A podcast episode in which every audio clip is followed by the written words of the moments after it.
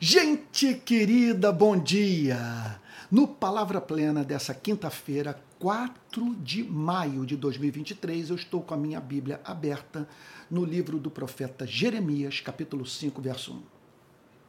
Olha, quando eu ler Jerusalém, troque Jerusalém por São Paulo, Rio de Janeiro, Salvador, Recife, ou então pense em alguma igreja.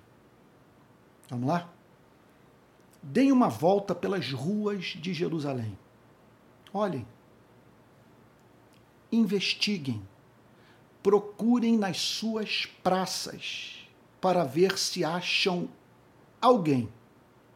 Se há uma pessoa que pratique a justiça ou busque a verdade. Se acharem, eu perdoarei a cidade. O que o profeta está dizendo é o seguinte: Deus anuncia o seu juízo. Jerusalém está envolvida com a prática do que é repugnante para Deus. Há coisas que são repugnantes para Deus, para os anjos, para ateus, para agnósticos, para cristãos. Você olha para aquilo e você diz o seguinte: isso é feio, isso é horroroso, isso inviabiliza a vida em sociedade. que move o cristão dizer isso é uma provocação à santidade de Deus. Então, o profeta declara que Deus haveria de julgar Jerusalém. O que, significava? Deus dizer o seguinte: Eu sou santo. Não contem com a minha presença entre vocês se vocês insistirem em viver na prática daquilo com que eu não posso manter convívio. E aí, então, Deus pede para que Jeremias apresentasse ao povo uma tarefa. Olha só, a tarefa é o seguinte: é, andem pela cidade inteira. Se vocês encontrarem pessoas comprometidas com a justiça com a verdade por amor a elas, eu não julgarei Jerusalém. O que o profeta declara é que essa gente não foi achada. Porque a injustiça, a inverdade, a mentira, o desamor, a indiferença, haviam se tornado traços da cultura. E como muita gente estava ao mesmo tempo envolvida com as mesmas práticas pecaminosas, as pessoas não davam conta dos pecados com os quais estavam envolvidas. Olha, vamos pensar no Brasil, nas nossas igrejas. Quantos no Brasil estão indignados com as seguintes iniquidades? Eu vou mencionar dez, número redondo. A lista é muito maior. Mas algumas que me vieram à mente e que são gravíssimas aos olhos de Deus, se é que a minha interpretação das Sagradas Escrituras é correta. Vamos lá. Primeiro lugar, quantos brasileiros estão realmente indignados com a taxa de homicídio do nosso país. Entre 55 mil a 60 mil homicídios por ano. Agora, quantos, além de debaterem sobre o tema eh, das mortes violentas no nosso país, protestam? falam sobre isso nas redes sociais, pressionam as autoridades públicas, orga, organizam manifestação de rua. Quando uma criança é vítima de bala perdida, eu pergunto a você, aquele que se diz opositor da prática do aborto, ele é visto lutando pela preservação desses meninos e meninas pobres que correm o risco de tomarem o mesmo destino de outras crianças pobres que foram vítimas de bala perdida em tiroteio entre bandidos ou entre bandidos e policiais. Segundo lugar, quantos brasileiros demonstram real preocupação com a prática de abuso de autoridade? Com o pé na porta, dado pelo policial na casa do pobre, numa favela brasileira. Com os, mal, os maus tratos levados a cabo por aqueles que carregam no, no peito um distintivo e na cintura uma pistola ou empunham um fuzil. Quantos estão realmente preocupados com a prática de abuso de autoridade no nosso país, de violação de direito praticada pelo próprio Estado? Em segundo lugar, ou em terceiro lugar, quantos brasileiros demonstram indignação com o que está em curso no sistema prisional? Cerca de 85 mil detentos ou seja, homens e mulheres sobre a, homens e mulheres sobre a custódia do Estado brasileiro. Me permita repetir, eu já disse isso em outras ocasiões, vivendo em regime de campo de concentração, dos quais 70% estão atrás das grades em razão de crime contra o patrimônio. Gente que foi presa por roubar celular. 40% não, não tiveram ainda sua culpa totalmente estabelecida pela justiça, são chamados presos provisórios enquanto que vivemos num país no qual menos de 5% dos homicídios têm a sua autoria elucidada. E uma fração ínfima desses homicídios que tiveram a sua autoria elucidada desagam em punição, em pena de detenção. Quem está preocupado com isso? É, quantos brasileiros estão, nesse momento, lutando pela melhoria da qualidade dos serviços públicos na nossa nação? Não é fato que temos a impressão que entra governo, sai governo. O Estado brasileiro nos boicota, nos oferecendo péssimos serviços públicos permitindo assim que, por exemplo, os nossos filhos estudem em escolas nas quais não há biblioteca, quadra esportiva, com as paredes descascadas, um calor insuportável, enquanto que, ao mesmo tempo, idosos morrem em fila de hospital ou gente tem a sua vida interrompida por falta de oxigênio durante uma pandemia. Quantos brasileiros estão lutando pela reforma agrária? Você viaja pelo sertão do Nordeste. Terras e mais terras. Eu tenho vivido muito essa experiência. Fiz inúmeras viagens para o sertão nos últimos anos. Só ano passado eu fiz duas. E me deparei com esse cenário. Extensões, assim, a perder de vista de terra. Tudo cercado nas mãos de políticos profissionais e de herdeiros daqueles coronéis no, é, do, sertão. E veja, terra é, é difícil de formular, tamanha indignação que tudo isso causa, totalmente improdutivas. E numa região do país que, com investimento, pode ser transformada em grande parte num jardim. Quantos brasileiros estão envolvidos também com a luta pela melhoria das condições de vida da classe trabalhadora? Quantos estão perturbados com o fato de que grande parte do, do, do povo brasileiro trabalha 8, 10, 12 horas por dia, de segunda a sábado, passa nas grandes cidades quatro horas do seu tempo no trânsito, para receber no final do mês um salário mínimo. Nas favelas onde eu trabalho, aqui no Rio de Janeiro, você não aluga barraco por menos de, quatro, por menos de 400, 500 reais. Quantos estão preocupados com os brasileiros que trabalham em condições insalubres, que se dedicam à atividade profissional repetitiva, mecânica.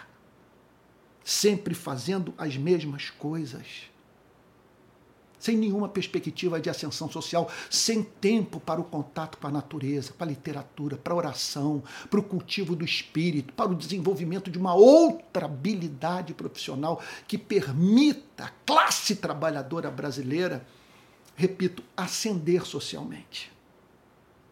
Quantos estão preocupados com as condições de moradia do povo? Que pressionam as autoridades públicas para que cada brasileiro tenha um teto para dormir. Sabe? Fala-se tanto na família. Aí eu pergunto: é bom para a família ter uma casa para morar?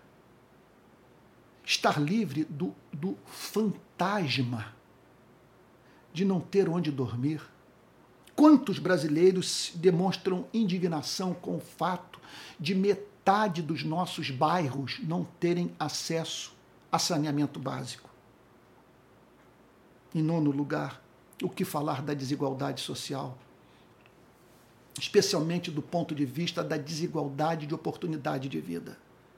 Outro dia, uma jornalista de uma famosa emissora brasileira, Sônia Bride, é, a, apresentou de uma forma de, assim que eu achei de uma criatividade extraordinária as três espécies de realidade sabe, vividas pelo trabalhador brasileiro. Então ela, ela foi para um shopping onde havia três escadas. Duas rolantes, uma subindo, uma descendo e uma escada normal. Então ela diz o seguinte: olha, para alguns brasileiros, tudo contribui, contribui para que eles possam experimentar sua ascensão social, sabe? Aí coloca, então ela, ela, ela, ela é vista subindo essa escada rolante que, que, que, que quer dizer que vai na direção para onde ela quer ir. Oh meu Deus, eu espero que eu esteja sendo claro. E ela diz: olha, é, é isso que eu estou vivendo aqui agora dessa escada rolante é a condição de muitos brasileiros. Tudo ajuda para que eles possam ascender socialmente. Aí depois ela mostra uma escada, a, a escada normal, pessoas subindo por aquela escada e ela diz o seguinte: depois você procura esse vídeo, eu acho ele sensacional. Ela diz o seguinte: outras pessoas com esforço conseguem ascender. Elas não têm ajuda, não nasceram em berço esplêndido. Ela não diz isso, mas o sentido é esse do que ela, do que ela comunica. Mas se elas se esforçarem, elas poderão subir na vida. Agora, aquelas. Aí ela aparece na escada rolante que está descendo na direção contrária dela.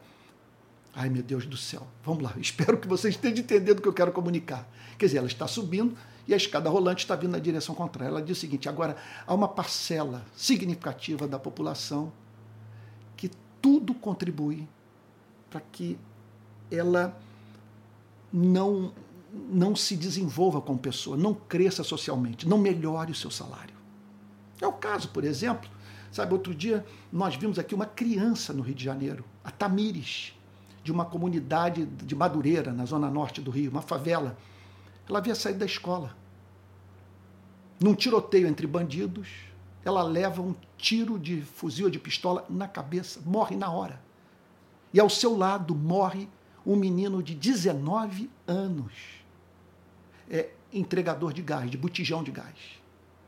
Os dois estavam, portanto, fazendo o que lhes cabia para acender na vida. O menino vendendo gás para poder se manter. E a menina na escola. A, menina, a Tamires tinha 12 anos de idade.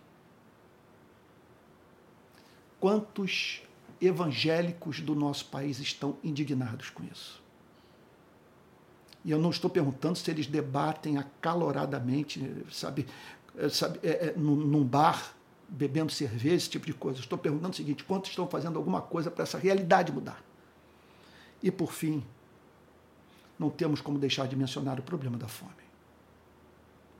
A quantidade de brasileiro que vive em estado de insegurança alimentar, acorda sem saber onde encontrar o pão. Deixa eu fazer três perguntas para você no programa de hoje. Quantos de nós são perseguidos por causa da justiça? Quantos cristãos no nosso país estão sendo perseguidos porque, porque são vistos combatendo o homicídio, o abuso de autoridade, a violação de direito do sistema prisional, a péssima qualidade dos serviços públicos. Quantos cristãos estão sendo perseguidos porque lutam por reforma no campo, que batalham então pela reforma agrária? Quantos é, são vistos sofrendo perseguição, ameaça de morte por estarem do lado da classe trabalhadora defendendo seus direitos? Quantos também estão sendo perseguidos porque lutam por uma melhoria nas condições de moradia do povo? para que saneamento básico seja levado aos nossos bairros, a começar pelas favelas? Quantos estão sendo perseguidos porque combatem a desigualdade de oportunidade de vida? E quantos é, temem a morte porque denunciam a realidade da fome e do descaso das autoridades públicas brasileiras? Quantos, por exemplo, quando o ex-presidente anunciou que cortaria em plena pandemia o auxílio emergencial que garantia a chegada do pão à mesa do trabalhador, quantos se levantaram contra o anúncio do fim do pagamento do auxílio emergencial para brasileiros que no período da pandemia perderam seus empregos? Mais uma pergunta. Quantas igrejas no nosso país são vistas como perigosas? A autoridade pública passa de carro na porta e diz o seguinte: cara, esse pessoal aqui é um perigo. São inteligentes, são antenados, conhecem bem a realidade do país e não me dão trégua. Quantas igrejas nós podemos dizer precisam ser espionadas, acompanhadas, porque ali dentro são encontrados homens e mulheres de espírito reformador. E por fim, é Quantos de nós votam com base nesses ideais? Repito, levando em consideração o tema do homicídio, do abuso de autoridade, sistema prisional, qualidade de serviços públicos, reforma agrária, condições de vida da classe trabalhadora, moradia, saneamento, desigualdade de oportunidade de vida e fome. Voltemos ao texto. Deem uma volta pelas ruas de Jerusalém. Olhem, investiguem, procurem nas suas praças para ver se acham alguém, se há uma pessoa que pratique a justiça ou busque a verdade. Se acharem, eu perdoarei a cidade. Que não reclamemos, portanto, de orações que não são ouvidas, porque Deus jamais é, negocia a sua natureza santa pelo fato de amar os seres humanos. O seu caráter não permite que ele abençoe injustos de coração empedernido, que não querem mudar de vida. Vamos orar, Pai Santo.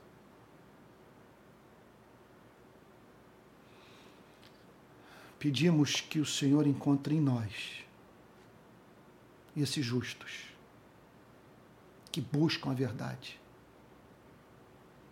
Eis-nos aqui, Senhor. Limpa as nossas mãos sujas de sangue. Predispõe o nosso coração para a prática do amor e envia-nos a nós. Em nome de Jesus. Amém. Espero que o programa de hoje tenha abençoado muito sua vida. Ajude a mantê-lo, contribuindo com esse pix aqui, olha, palavraplena.gmail.com ou se tornando membro do meu canal. O Palavra Plena ele é postado de segunda a sexta às 9h30. E nas terças e nas quintas, às 18 horas, eu estou dando um curso de teologia tratando de cinco matérias teologia filosófica, teologia sistemática, teologia política, teologia histórica e teologia prática. Tá bom? Fique atento toda terça e toda quinta-feira às 18 horas, tá bom? Que Deus o abençoe e o guarde. E até o próximo Palavra Plena.